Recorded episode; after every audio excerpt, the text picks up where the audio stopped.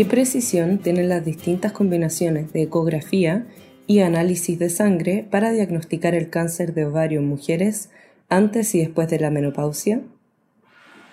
En los últimos 25 años se han publicado cientos de revisiones relevantes para el diagnóstico y el tratamiento de un amplio abanico de cánceres, incluido el de ovario.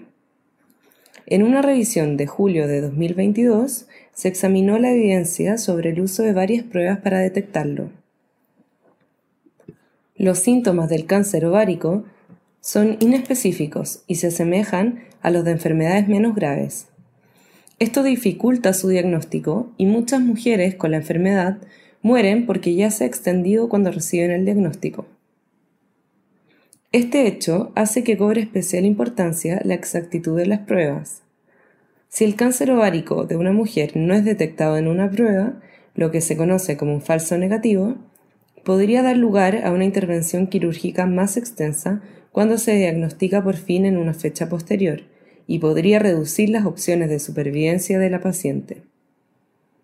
Por otro lado, si una prueba detecta un cáncer ovárico cuando éste no está presente, es decir, un falso positivo, podría dar lugar a ansiedad y pruebas y operaciones innecesarias.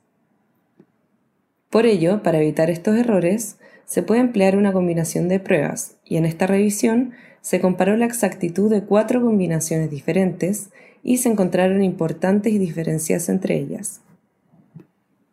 Las cuatro pruebas observadas fueron el Risk of Malignancy Index o RMI, que combina la ecografía y el análisis de sangre de CA125, el Risk of Ovarian Malignancy Algorithm o ROMA, que combina los análisis de sangre de CA125 y HE4, el IOTA Logistic Regression Model 2 o LR2, que emplea la ecografía, y el modelo Assessment of Different Neoplasias in the ADNE XA o ADNEX, que combina el análisis de sangre CA125 y la ecografía.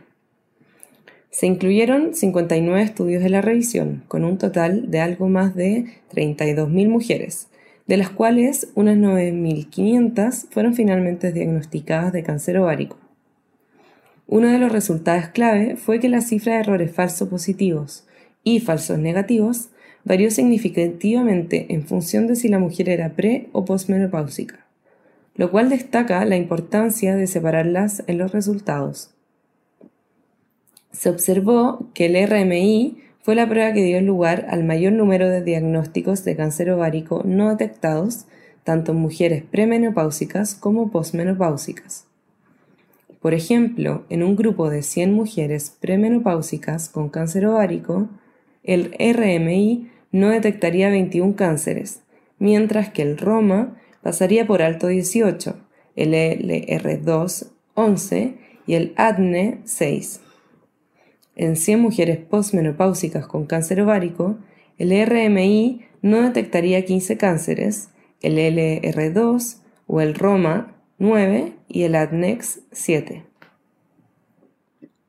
Estos hallazgos indican que el ROMA, el ADNEX o el LR2 pasarían por alto bastante menos cánceres que el RMI, y de acuerdo con esto, deben considerarse sustitutos del RMI en ambos tipos de mujeres.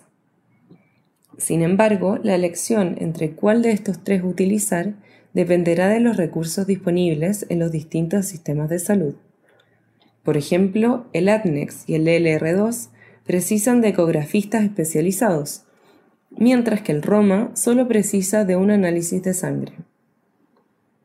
Finalmente, considerando los hallazgos, cabe destacar que la mayoría de los estudios incluidos se realizaron en Europa en un ámbito hospitalario especializado y se deberían hacer más estudios para establecer si la exactitud de estas pruebas es similar en mujeres que acuden a atención comunitaria. Si desea leer más sobre estas pruebas y los estudios que las evalúan y estar al tanto de futuras actualizaciones, puede encontrar la revisión completa en la biblioteca Cochrane buscando pruebas para cáncer ovárico.